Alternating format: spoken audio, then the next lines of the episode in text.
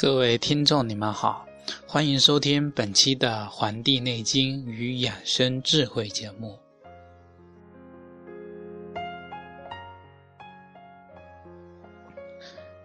九月十五呢，是我们的一个比较重要的节气之一，叫寒露。那么，我们今天就来了解一下寒露这个节气，以及。寒露节气过程中，我们应该要注意哪些的养生的知识？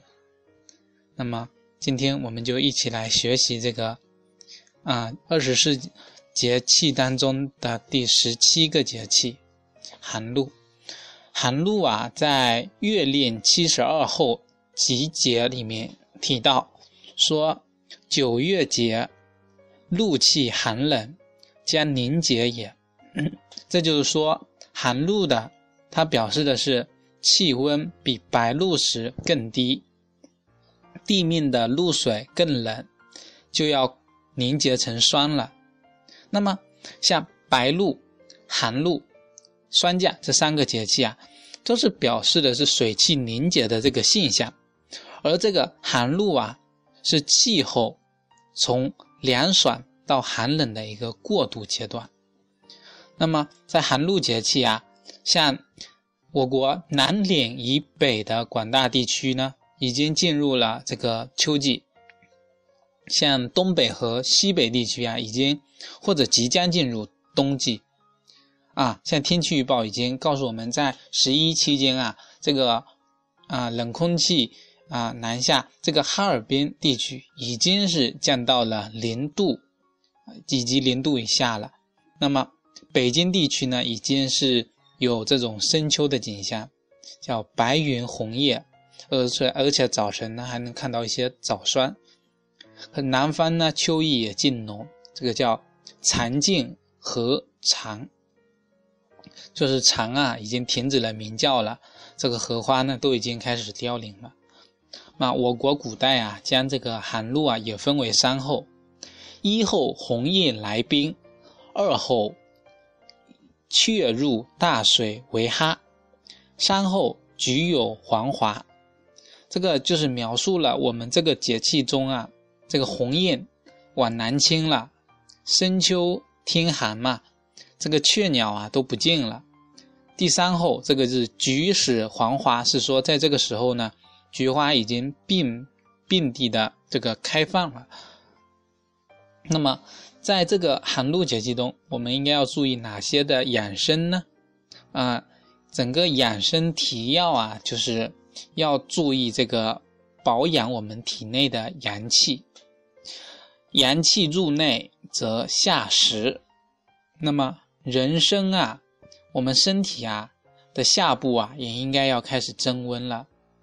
凡下虚之病，可趁势而养之。像站桩啊，像探脚啊，像服一些敛降之时一些药，那么艾灸我们的肚脐以下一些穴位，均均可以一得到一种收敛阳气、养我们的阴气的作用。第二是可以多穿一些衣服去防寒气，防止伤害我们的阳气。第三个是要避免阳气。收的过度啊，引起的一种凄清悲观的一种情绪，特别是在国庆放假这个前后，肯定会出现一些不适应的一些状况。那么早卧以验这个阴经收藏，早起以顺阳气疏达。那么饮食啊，也要以这种柔润为宜，这是一点。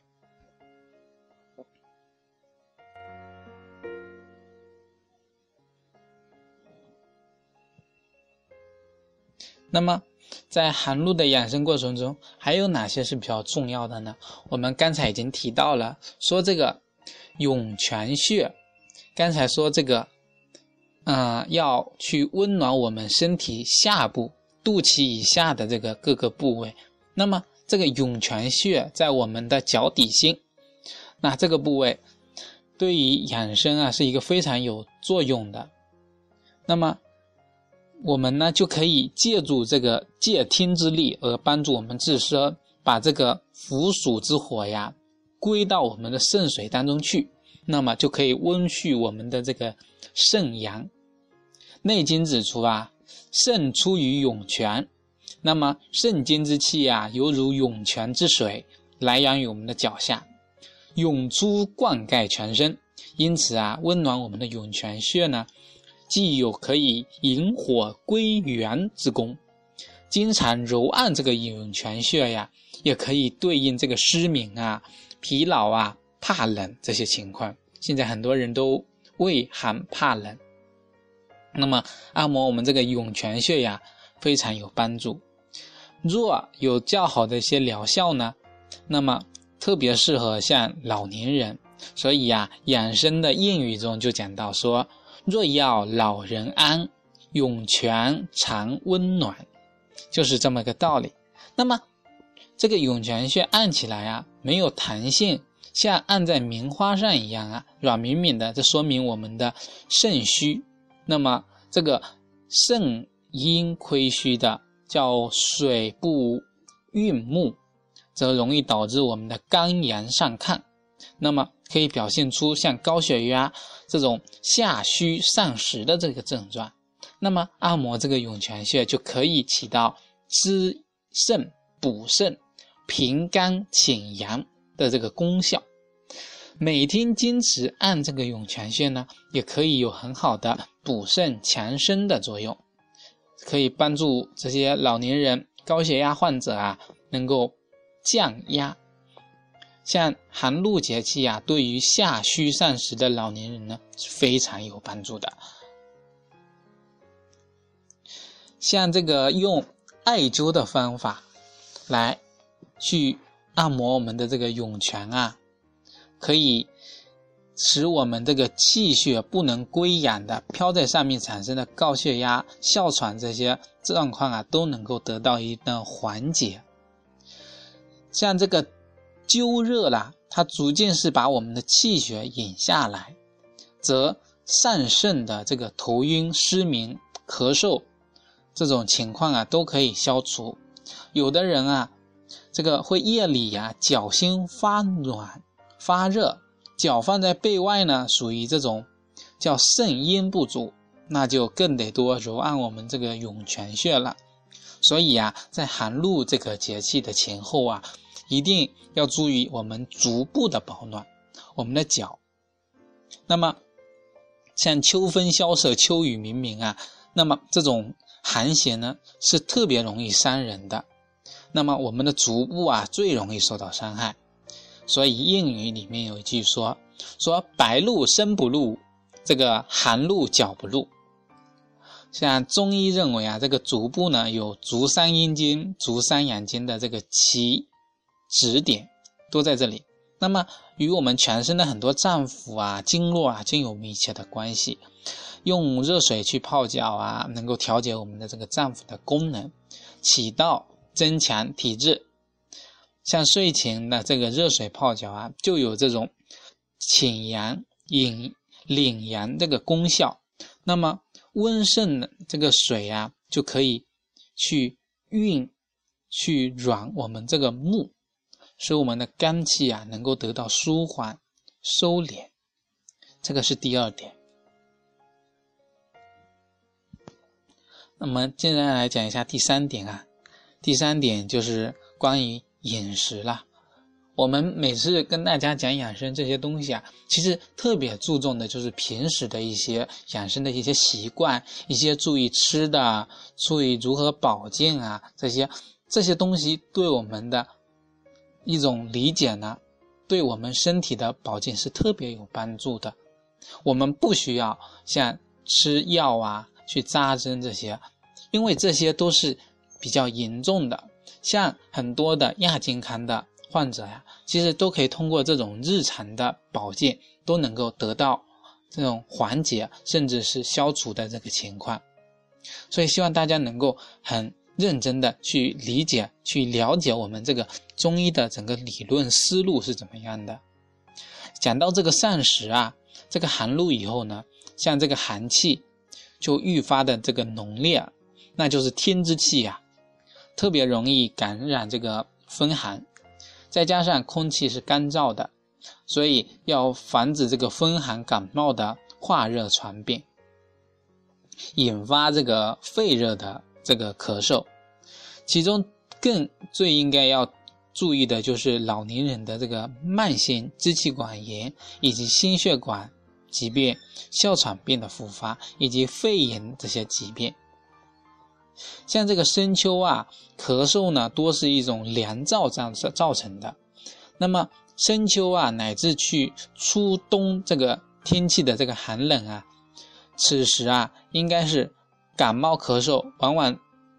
呈现出咳嗽呢是伴有头微痛，没有出汗，鼻塞，这个咽喉干，是啊，这个嘴唇啊燥，啊，我们的痰呢是比较稀的，而且我们的舌苔上啊是比较白的，缺少这个津液，这些情况啊都是属于凉燥的这个状况，这个时候啊就可以需要用一些生姜。大枣、豆豉这些温暖我们这个肺，去止咳，与这个初秋温温燥啊，这个燥咳用梨汁啊这些凉燥止咳是不同的，大家一定要区分清楚。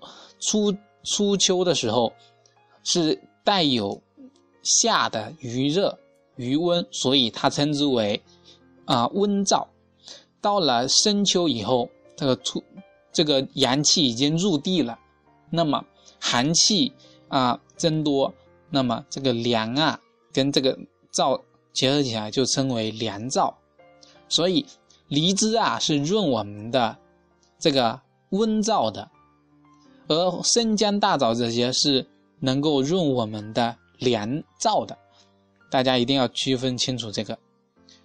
所以。俗话说：“萝卜、杏仁、干姜、干姜、梨，止咳有效，不求医。”可是大家一定要区分清楚，这个使用的时候与自己的身体一定要、一定要辩证论治。像秋天容易被这个秋燥伤害我们的津液的呀，啊，就是感觉到我们的口渴，甚至是口里水、口里的这个口水啊较少，那么。可以食用一些像藕、像萝卜、像这个簸箕等这个能够润燥补肺的食物，这个时候是最当时的。像金果中是最滋润的啊，不只是只是这个这个在坚果当中啊，就是杏仁啊是最能够滋润我们的肺的，像。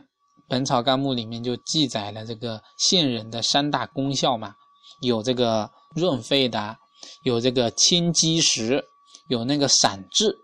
那么，那么杏仁啊就有这个润肺、止咳、滑痰这个功效。对于这种干咳无痰的、这个肺虚久喘的这个这个情况呢，一定有这种舒缓的这个效果在里面。所以，就大家注意。那么，最后啊，就跟大家就是介绍一个，放完我们的这个小长假之后啊，给大家推荐一个膳食，就是制作一个吃的。这个小长假过得特别的啊爽快，甚至是吃了特别多油腻的东西呀。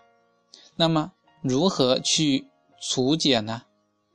那么这里有一个比较好的粥，叫杏仁粥，那就是能够润肺、能够润燥这个功效。那么做法就是用甜杏仁二十五克去皮煎，用粳米五十到一百克，用这个冰糖适宜。加适量的水，先用大火煮沸，再用小火这个慢慢的熬制变成粥，这个味道是非常好的，而且能够起到啊化痰，能够起到降浊通下的这个作用，而且对一些上实下虚的高血压、高血脂、血血血管这个心血管病人啊，特别的有好处。